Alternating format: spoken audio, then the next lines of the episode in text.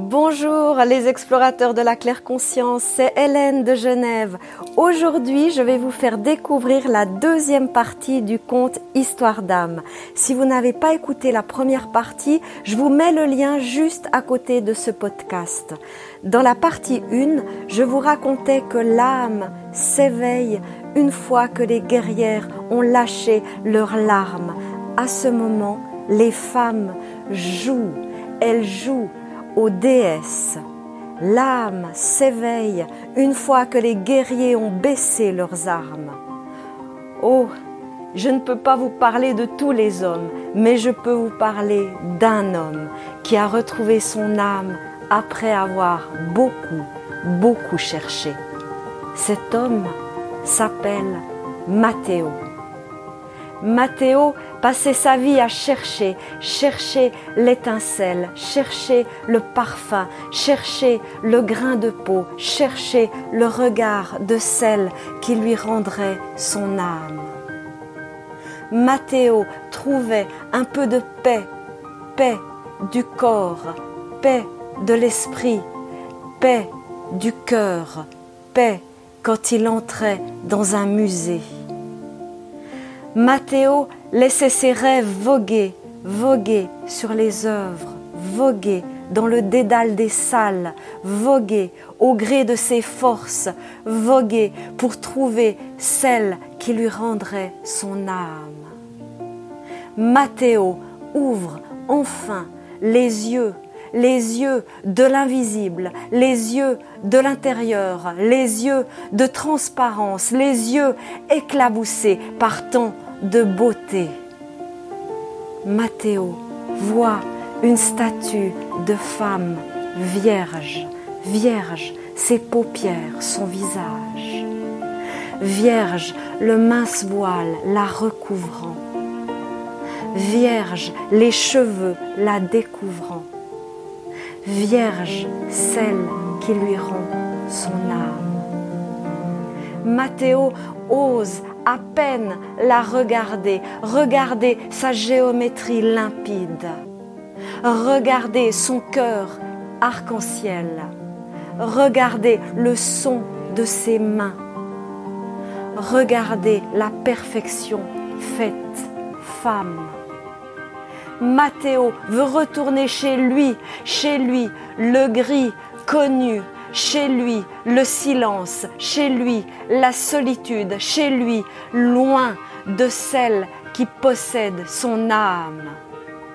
Matteo ne veut plus ressentir, ressentir le frisson sacré, ressentir la grande fragilité, ressentir la peur obsédante, ressentir l'air de la vie qui coule dans ses veines. Matteo lutte et revient pourtant vers elle, vers elle, de pierre brute, taillée, vers elle, immobile, encore et encore, vers elle, hier, aujourd'hui, demain, morte, vers elle, qui lui donne envie de vivre. Matteo voit les femmes tourbillonnant autour de lui. Autour de lui, il observe le mouvement. Autour de lui, il croise des paupières qui s'ouvrent et se ferment. Autour de lui, elle virevolte et respire autour de lui. Il veut danser le tango de chez lui. Matteo retourne à la vie, la vie, la musique, la danse, la vie, les parfums, les couleurs, l'amour, la vie, la mort, le présent de son âme, la vie, la mort, la présence du présent en son âme. Voilà comment cela s'est passé pour Matteo. Quand j'ai connu Matteo, j'étais une âme toute fraîche, une ancienne guerrière venant de lâcher ses larmes. Et je jouais à la déesse. Lui était une âme toute neuve, un ancien guerrier venant de baisser son arme il sortait de son musée. Et on s'est rencontré. Disons plutôt qu'on s'est remarqué, on s'est observé, on s'est scruté pour se faire une idée. On s'est approché, on s'est parlé et on s'est donné des idées. On s'est étonné, on s'est émerveillé, on s'est raccompagné, on s'est juste frôlé. On s'est apprécié, on s'est confié, on n'a rien précipité, on n'a pas osé. On s'est isolé, on s'est dévoilé et on a osé enfin s'abandonner. On s'est mélangé, on s'est mêlé, on s'est donné et on n'en a rien laissé.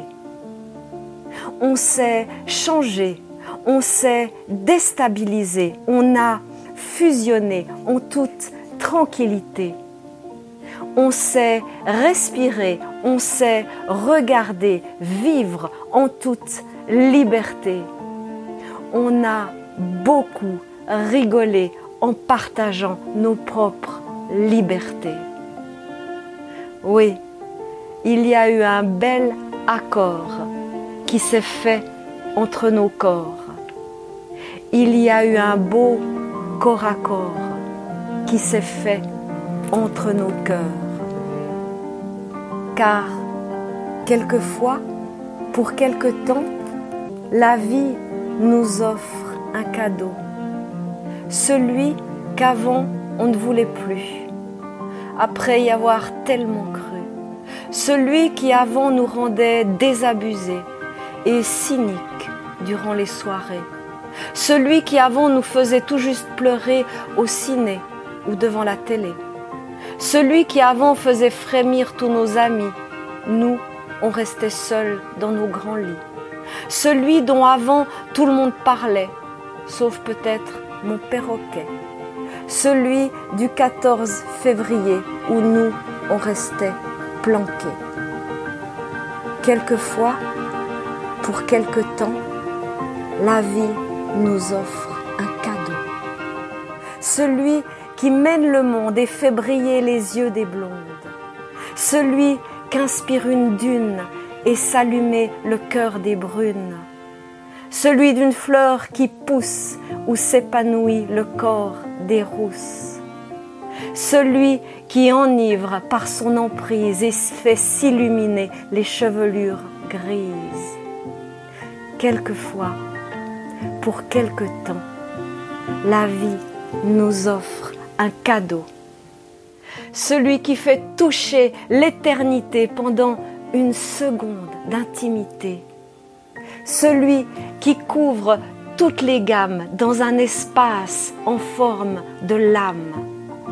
Celui qui fait dire jamais, toujours, par ici, ce cadeau, on l'appelle.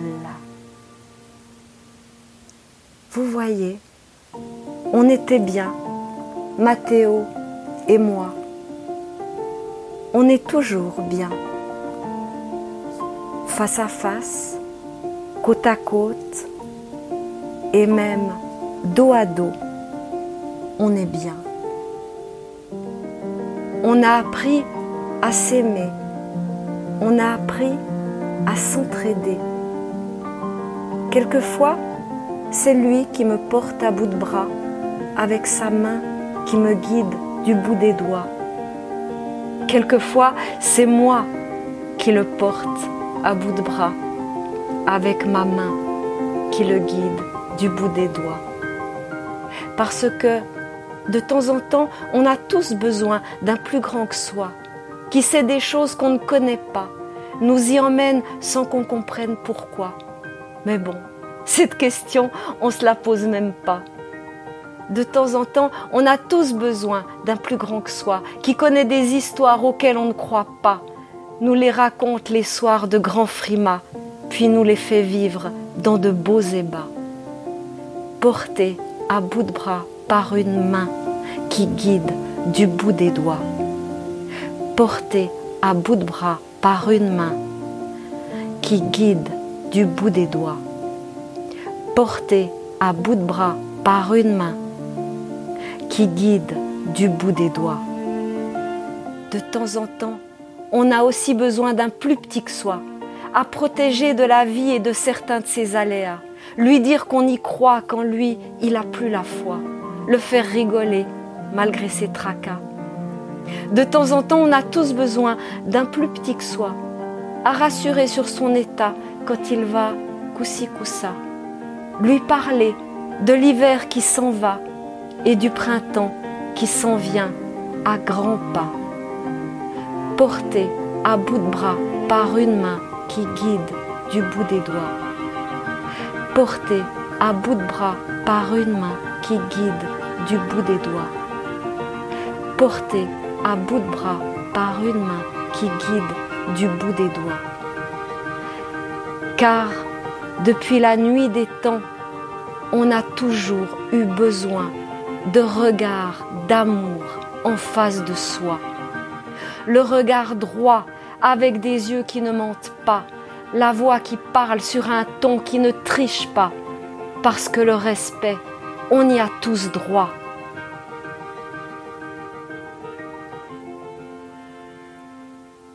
C'est ainsi que se termine la deuxième partie du conte Histoire d'âme.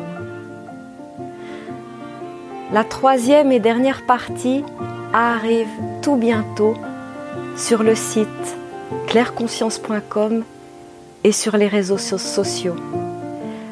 Prenez bien soin de vous, l'explorateur de la claire conscience, en vous laissant guider par une bonne intention, par une belle intuition et par une lumineuse attention.